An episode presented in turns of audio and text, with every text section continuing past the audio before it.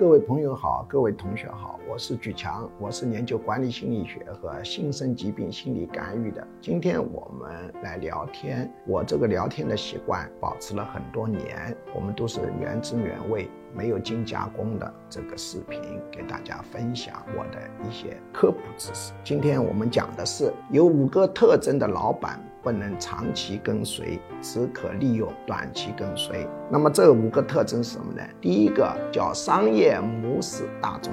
一个老板，他的商业模式你看得很熟悉，跟许多人一样，他一定不能获取超额利润。所以，即便他这个人很大气，给你钱也不可能多的，公司也没有前途的。第二个，没有分享型的老板，特别抠门的老板。不能长期跟随。那有人说，我怎么知道他没有分享心？当然，一种比较笨的办法，你就是跟一段时间了，那你就知道他有没有分享心，是不是抠门了？对自己抠，对别人也抠，各处都抠。这样的老板只注重短期利益，对钱看得太重，自然是没有前途。但你跟随他，成本很大，要花很长时间才能搞清楚。那么我告诉你一个管理心理学的一个统计数字，统计数字显示自。字写的很小的老板分享性一定差，但是这不能倒推字写的大的老板分享性就一定好，这个没这个结论。我没有说字大就分享性一定好，但是字小分享性